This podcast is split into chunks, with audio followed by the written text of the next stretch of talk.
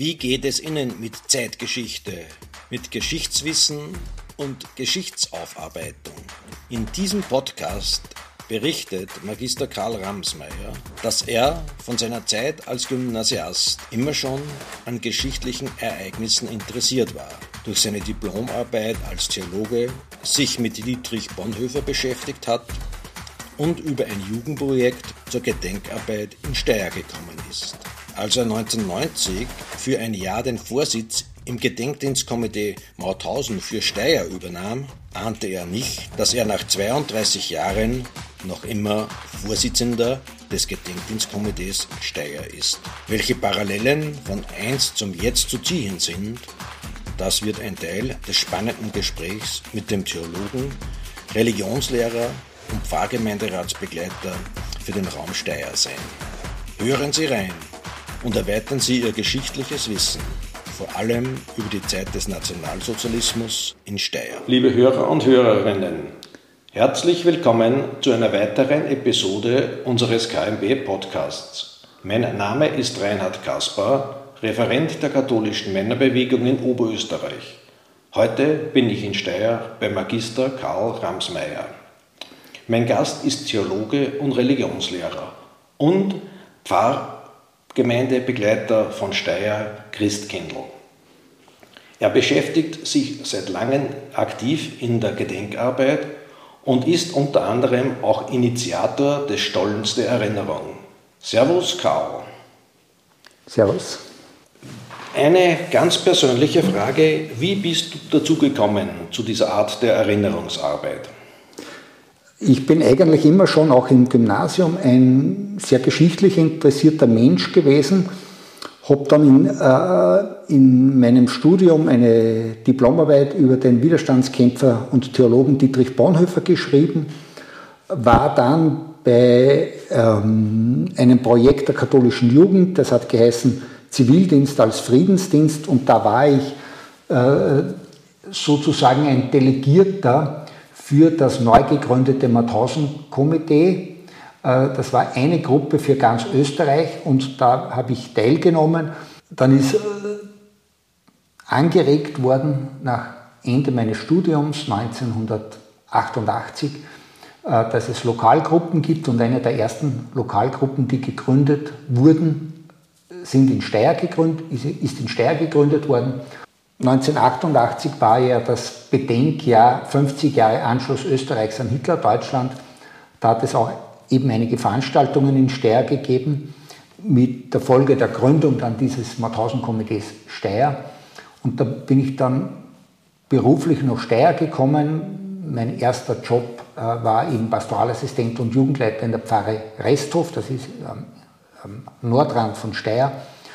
Und irgendwie bin ich da automatisch dann auch zum, zum neu gegründeten Mauthausen-Komitee Steyr gekommen und habe dann äh, so 1990 äh, den Vorsitz übernommen, gedacht zunächst für ein Jahr. Jetzt sind es ähm, eben 32 Jahre geworden bisher. Wie und was können wir aus der Geschichte aus deiner Sicht lernen? Ich glaube, es geht darum, dass wir, dass wir also offen die Gesellschaft anschauen, wie sie sich entwickelt, welche Gruppierungen, welche Bewegungen es gibt, welche Ideologien auch vertreten werden. Und äh, wenn wir das anschauen, dann können wir auch Entwicklungen feststellen, äh, die nicht unbedingt jetzt äh, das Menschliche fördern, sondern auch auf das Unmenschliche, auf Parolen, auf Verschwörungstheorien, auf Hetze und so weiter setzen. Und wir jetzt diese Geschichte anschauen, äh, dann, dann, fällt, dann fällt uns im Rückblick immer etwas auf. Wie hat sich etwas entwickelt? Und wenn wir dann unsere Jetztzeit mit dieser Geschichte vergleichen, dann äh, werden wir sozusagen kritischer und äh, bewusster wahrnehmen können, was jetzt in der Ge Gegenwart geschieht. Äh, wenn wir äh, ohne das jetzt vergleichen zu wollen, aber, aber wenn wir sozusagen die Hetze, die geschehen ist, gegen andere Menschen in den 20er, 30er Jahren des letzten Jahrhunderts anschauen und die heutige Hetze, die oft stattfindet, anschauen, können wir durchaus feststellen, dass es da fällt uns dann etwas auf. Ja? Und äh, ich denke mir, das Wesentliche, was wir aus der Geschichte lernen können, ist, dass wir die, bei diesen ganzen geschichtlichen Entwicklungen die Humanität nicht verlieren, äh, die Menschenrechte. Äh, dass wir feststellen können, da geht es jetzt in undemokratische, diktatorische, autoritäre Entwicklungen hinein. Das können wir jetzt in einigen Ländern in Europa feststellen, zum Beispiel Ungarn, Polen und so weiter. Und, und, und äh, da brauchen wir dann ein klares, äh, so jetzt geschichtliches Bewusstsein, dass wir einen Zustand mit Diktatur, autoritären Regierungsformen, die es schon einmal gegeben hat, bei uns nicht mehr wollen, sondern Freiheit, Demokratie, Menschenrechte, Menschenwürde und so weiter. Und also der Blick auf die Geschichte schärft das Bewusstsein für undemokratische Entwicklungen und für die Abnahme von Menschenrechten, glaube ich, ja. Wir hatten ja vor 77 Jahren das Ende des Zweiten Weltkriegs, wo jetzt im Mai wieder gedacht wird. Und wir leben äh, immer davon, dass wir sehr bis jetzt Zeitzeugen hatten. Wie gehen wir in Zukunft mit dieser Erinnerungsarbeit um, wenn die Zeitzeugen weg sind? Und das ist, glaube ich, auch das, was wichtig ist, wir brauchen etwas, was längerfristig den Leuten mitgegeben wird, damit sozusagen solche Zeiten nicht mehr passieren, wie wir eh ja schon diese Beispiele Ungarn, Polen und so erwähnt haben. Wie äh, hast du das gesehen mit dem Verschwinden von äh, Zeitzeugen, die auch diese Zeit noch erlebt haben und die äh, wichtige Impulsgeber wahrscheinlich auch für dich waren und für mhm. deine Arbeit waren? Ich habe ja viele Zeitzeugen kennengelernt, persönlich, und habe auch bis in jüngster Zeit noch Zeitzeugen gekannt, die sozusagen Söhne von Opfern waren. Das sind ja auch Zeitzeugen. Äh, jetzt haben wir natürlich eine Zensur, also Zäsur, richtig gesagt, äh, eine Zäsur, dass die Zeitzeugen praktisch die meisten nicht mehr leben und in naher Zeit überhaupt keine Zeitzeugen mehr äh, äh, vorhanden sein werden. Die jungen Menschen und auch wir, auch wir selber sind immer am meisten beeindruckt gewesen von persönlichen Berichten der Zeitzeugen. Äh, wenn wir jetzt keine Zeitzeugen mehr haben, dann müssen wir auf schriftliche Dokumente, Beschreibungen, Filme, Interviews äh, zurückgreifen, äh, die auch natürlich eine Wirkung haben ich finde äh, dabei ganz wichtig, und ich habe das bei der Begrüßung der heurigen Befreiungsfeier in Steyr auch gesagt, wir brauchen für Steyr zum Beispiel so etwas wie ein Lexikon des Widerstandes, wo die Biografien aller Widerstandskämpfer in Steyr äh, äh, dokumentiert sind ja, und äh, wo wir so die, die, diese Biografien der Widerstandskämpfer an die nächste jüngere Generation weitergeben können. Dabei spielen Fotos eine große Rolle, aber auch natürlich äh, biografische Daten und vor allem auch, was die Leute jetzt tatsächlich an Widerstand geleistet haben oder wie sie Zivilcourage geübt haben und so weiter. Also dies spielt eine entscheidende Rolle und ich, ich glaube, am meisten Eindruck machen in Biografien, wo man kennenlernen kann, wie sich jemand verhalten hat so oder so, vielleicht nur einen, einen individuellen kleinen Widerstand geleistet hat, nicht unbedingt der große äh, Widerstandskämpfer gewesen ist. Auch das ist ganz wichtig, dieser kleine Widerstand.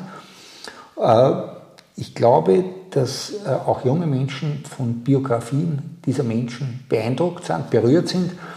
Und, und deswegen äh, müssen wir verstärkt äh, darauf äh, Acht geben, dass es diese Dokumentationen des Widerstandes zum Beispiel gibt. Ja, wir haben ja in der katholischen Männerbewegung ein Gedenken an Franz und Franziska Jägerstätter und machen da jährlich eine Wahlfahrt nach St. Radegund. Was hältst du im Hochhalten dieser Erinnerungsarbeit als kirchliche Organisation? Also ich, ich, glaube, ich glaube, dass das ganz wichtig ist, dass die kirchlichen Organisationen sich beteiligen an der, an der Erinnerungsarbeit der Gesellschaft und sich nicht ausklinken. Ja? Wenn man jetzt Jägerstätter sieht, Jägerstätter war ja zweimal in Steyr, während er beim, äh, als Soldat beim Militär war. Lange Zeit ist äh, die Kirche und kirchliche Organisationen bei der Erinnerung äh, doch etwas zu sehr im Abseits äh, gewesen. Und das, das, wirkt auch bis heute nach. Ist, ich habe schon angeregt einmal, dass den christlichen Widerstand in Steyr dokumentiert. Der kommunistische Widerstand ist sehr gut dokumentiert. Der christliche Widerstand ist sehr schlecht dokumentiert. Und ich denke mir, das ist ein Fehler von uns als Kirche, dass wir unsere eigenen Leute, die durchaus vorbildlich Gegner des NS-Regimes waren, einiges riskiert haben auch, bis zu dem, dass sie auch KZ, äh, das KZ riskiert haben. Aber es ist nicht dokumentiert. Es, es, es kann daher auch nicht weitergegeben werden. Ja? Und das finde ich äh, als Fehler. Äh, und ich merke auch, dass manche Pfarrgemeinden, äh, die durchaus auch betroffen sind, wo ein KZ zum Beispiel war, nicht wirklich der Erinnerungsarbeit den genügenden Stellenwert geben. Ja, das führt mich ja zur nächsten Frage. Wie lässt sich die Bedeutung und vielleicht auch die Notwendigkeit von Erinnerungsarbeit theologisch begründen? Das Judentum äh, und das Christentum, äh, würde ich sagen, sind Religionen der Erinnerung. Als Christen feiern wir jeden Sonntag ein Gedächtnismahl. Wir erinnern uns an Tod und Auferstehung Christi. Wir feiern Feste äh, und erinnern uns an die Menschwerdung zu Weihnachten zum Beispiel, an die Menschwerdung Gottes. Wir, wir feiern Ostern, erinnern uns äh, an die Auferstehung und setzen sie damit auch gegenwärtig ja, für unser Leben. Ähm, und äh, auch, wenn man das Judentum zum Beispiel hernimmt, äh, mit dem ich mich ja viel beschäftigt habe, äh, dann sind eigentlich die meisten Feste Erinnerungsfeste. Ich nehme nur ein Beispiel heraus, man erinnert sich äh, beim Pesachfest an den Auszug aus Ägypten und sagt damit auch, Befreiung von Unterdrückung ist immer ein Thema, jedes Jahr. Ist ein aktuelles Thema, sozusagen. Es geht bei, dem, bei, bei, bei, dem, bei der Erinnerung an die Exodus-Geschichte, an die Auszug, Geschichte vom Auszug aus Ägypten, nicht darum, dass man das jetzt nur historisch sieht, sondern aus der historischen Erinnerung so, sozusagen einen Auftrag für heute ableitet und, und, und ein, für ein Handeln auch heute ableitet. Und insofern könnte man äh, die, äh, die Erinnerungsarbeit theologisch eigentlich ganz leicht begründen, in, in, indem klar ist, dass, dass es beiden Religionen ja, äh, ganz stark um die Erinnerung geht. Eigentlich steht im Zentrum der beiden Religionen die Erinnerung. Ohne Erinnerung gibt es auch die beiden Religionen überhaupt nicht. Ja? Ähm, und äh, in diesem Sinn ist, ist Erinnerung ja, äh, für diese beiden Religionen ganz wesentlich. Wir wissen ja auch, dass, dass die Menschenrechtsarbeit und Demokratie auch immer die Erinnerung braucht. Steyr hat ganz konkret den Stollen der Erinnerung. Was steht da konkret dahinter? Der Stollen der Erinnerung ist eine Ausstellung über KZ und Zwangsarbeit in Steyr. Äh, es ist ein Luftschutztunnel praktisch, ein Luftschutzstollen im Stadtzentrum von Steyr. Auch das ist schon ein wichtiger Punkt, dass man das Thema KZ und Zwangsarbeit ins Zentrum der Stadt holt und nicht an den, äh, dass das nicht am Rand der Stadt ist. Und äh, dort kann man eine Ausstellung sehen, die beginnt mit dem Anschluss Österreichs 1938, äh, behandelt die Themen Zwangsarbeit, KZ-Arbeit, das Thema Todesmärsche und natürlich auch die Befreiung 1945 und die Nachfolgegeschichte, wie man damit umgegangen ist mit dieser Geschichte und mit dem Teil natürlich auch des Widerstandes.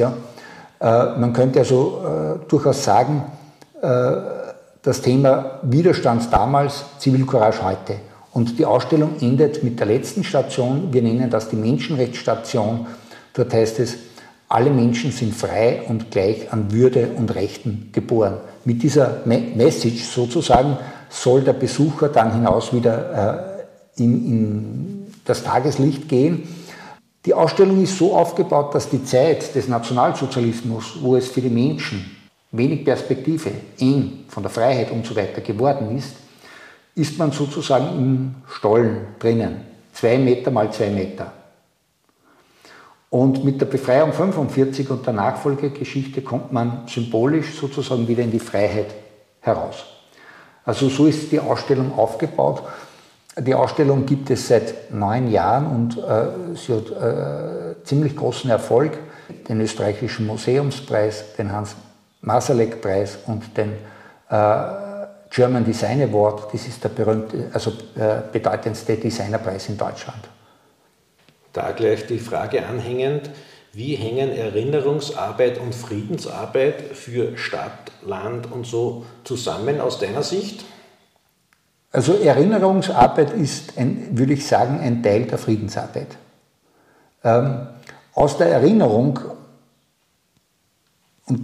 der Bewusstseinsbildung, wo du, wozu der Mensch in der Geschichte schon fähig war, an Brutalität, kann sozusagen ein, ein, ein, ein Auftrag oder ein äh, Bewusstsein entstehen, wie wichtig Friedensarbeit ist und, und was man da äh, entwickeln kann. Ähm, aber Friedensarbeit ist natürlich noch viel mehr. Ja?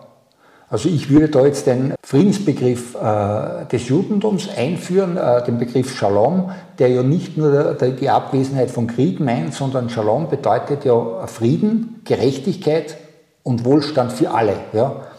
Und wenn das gegeben wäre, Wohlstand für alle, Gerechtigkeit für alle, dann ist natürlich äh, äh die Chance, dass es weniger Kriege gibt, hoch. Und, und ich glaube, den Friedensbegriff, den müssten wir mehr in den Mittelpunkt rücken. Da sind wir jetzt schon bei der ganz aktuellen Situation. Hätten wir die Zeichen der Zeit im Fall der Invasion Russlands in die Ukraine nicht schon etwas früher oder deutlicher lesen und ernst nehmen können, aus deiner Sicht? Wenn man die Geschichte betrachtet, äh, dann äh, kann man, vor allem die Geschichte des Nationalsozialismus, dann kann man feststellen, dass Hitler immer wieder Länder besetzt, erobert, okkupiert hat. Und der Großteil der Staaten hat das irgendwie akzeptiert und hingenommen. Wenn man jetzt die Ukraine anschaut, dann, dann sieht man, dass das, was man ein bisschen verdrängt hat bis dorthin, bis zum Krieg in der Ukraine, dass Putin und sein diktatorisches System immer wieder ähm, Aggressionen durchgeführt haben, jetzt die Krim erobert haben, äh, Luhansk und Donetsk äh, praktisch besetzt haben, mit, eigentlich mit einem Schmäh, dass halt äh, die Nationalität auf, nicht sichtbar war auf den Uniformen der Soldaten, aber auch immer wieder in anderen Ländern eingegriffen hat und auch in, in, in, in mehr oder weniger in Weißrussland ein Grunde ein Marionettensystem dort äh, unterstützt. Also das hätte man, wenn man die Geschichte anschaut, sehen können, dass da jetzt eine, ein Prozess geschieht, wo, wo, immer wieder Aggressionshandlungen gesetzt werden und es ist nichts gemacht worden. Und, und das hat natürlich äh, möglicherweise Putin und seine Leute dazu bewegt, ja, wenn nichts gemacht wird, dann können wir noch einen Schritt weitergehen. Und das wissen wir aus dem individuellen Verhalten. Wenn man Aggression nicht stoppt, dann äh, interpretiert der Aggressor, ich kann noch weitergehen. Und Putin ist weitergegangen. Ja. Jetzt muss man natürlich mit bedenken, ähm, gegen Putin etwas zu unternehmen und gegen Russland ist ja natürlich sehr schwierig, weil man ja die Abhängigkeit hat vom Gas und ähm, sich ja sehr abhängig gemacht hat in, den äh, Energiebetrieben, äh, dass sie praktisch, und auch in den Banken natürlich, dass man keine Wahl mehr hat. Man kann praktisch keine, man tut sich bei Sanktionen schwer, auch bei anderen Dingen schwer, etwas zu unternehmen, weil man ja sonst befürchten muss, dass der Gashahn abgedreht wird, dass, dass, dass äh, möglicherweise dort Banken äh, ihr Geld verlieren und so weiter. Das heißt, man hat da eine gewisse Leichtgläubigkeit und Naivität gehabt in Bezug auf Putin. Ähm, wenn wir uns die Österreich-Besuche und auch die, die, ganze Politik anschauen, wo immer wieder in Österreich und in anderen Ländern aufgetreten ist, dann hat man geglaubt, ja, das ist ja das ist ein Freund sozusagen. Und äh, man hat in Wirklichkeit nicht durchschaut, äh, dass, dass ein Aggressor eigentlich der Sonderklasse ist. Und jetzt führt er natürlich in den, in den letzten Monaten führt er natürlich die Politiker vor, indem er sie sozusagen an die Wand laufen lässt. Äh, Besuch ist möglich, aber es, man hat den Eindruck, es bewirkt gar nichts. Und äh, man hat auch den Eindruck, dass Lügen, und da ist er nicht allein jetzt, Lügen äh, zum Instrument der Politik geworden sind. Ja, das haben wir ja in Amerika und anderen Ländern auch erlebt. Ja.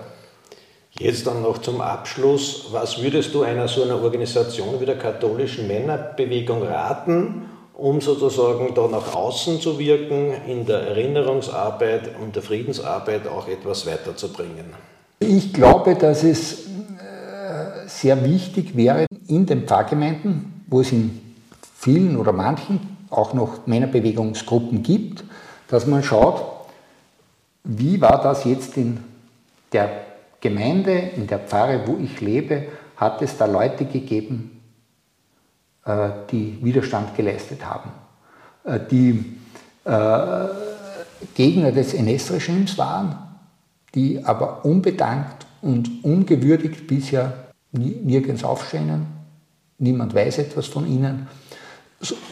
Also ich würde empfehlen, einmal, weil das hat sich gezeigt, ähm, beeindruckend sind immer lokale Beispiele. Nicht, nicht in erster Linie Beispiele, die irgendwo weit weg sind, sondern Beispiele vor Ort. Das hat sich auch bei unserer Erinnerungsarbeit in Steyr gezeigt. Und, darauf haben wir beim Stollen der Erinnerung auch sehr viel Wert gelegt. Es geht um eine Geschichte von Steyr an, an einem lokalen Beispiel kann man etwas studieren. Und da gäbe es wahrscheinlich, äh, finde ich, durchaus noch, noch wo, wo, was zu entdecken. Äh, ich glaube, dass man möglicherweise auch die heißen Eisen angehen muss. Heiße Eisen sind meistens in den Dörfern und Gemeinden die Kriegerdenkmäler die Frage stellt sich, wie ein zeitgemäßes Gedenken dort ausschauen könnte. Also ich denke mir, äh, wenn ich Kriegerdenkmäler vor mir haben, habe, ja, dann sind dort oft Inschriften, die heute einfach nicht mehr gehen.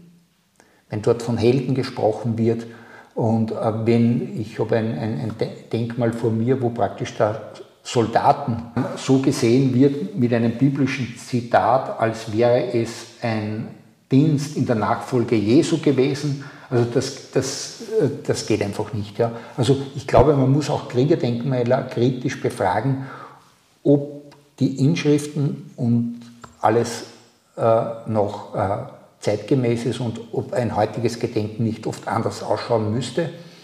Drittens fällt mir ein, es gibt Opfergruppen, die eigentlich nicht vorkommen in den äh, Gemeinden und Pfarren. Zum Beispiel die Opfer der Euthanasieanstalt Hartheim, die kommen nicht vor, die sind einfach untergegangen. Im Bezirk, da haben wir eine Ausnahme, das ist die Gemeinde Garsten. Da gibt es am, Friedhof ein sehr schönes Denkmal äh, für die Hartheim-Opfer. Aber sonst ist das weitgehend ausgeblendet. Und in, in den, in den äh, Gemeinden und Pfarren sind meist auch äh, Leute, die im KZ umgekommen sind, unbekannt. Also da gäbe es durchaus noch etwas zu dokumentieren, zu erforschen und ins Bewusstsein zu rücken, dass, dass es das auch im eigenen Ort gegeben hat. Ja. Ja, das wäre ein schöner Auftrag an die Männer vor Ort zu recherchieren. Ich sage herzliches Dankeschön und wünsche dir bei deiner Arbeit alles Gute. Auch ich sage herzlichen Dank. Ja, liebe Hörerinnen und Hörer, das war wieder eine Folge unseres Podcasts Was man bewegt. Dieses Mal mit Magister Karl Ramsmeier, Theologe, Pfarrgemeinderatsbegleiter in Steyr, Christkindl zum Thema Erinnerungsarbeit. Ich sage danke fürs Zuhören, liebe Hörer und Hörerinnen. Wenn Ihnen unsere Beiträge gefallen haben, so teilen Sie diese Freunden und Bekannten mit. Ich freue mich auf ein Wiederhören.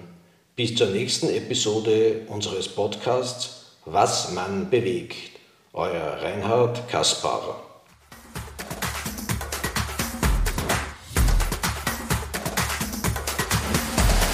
Danke fürs Zuhören. Bis zur nächsten Folge Was man bewegt. Euer KMB Podcast Team.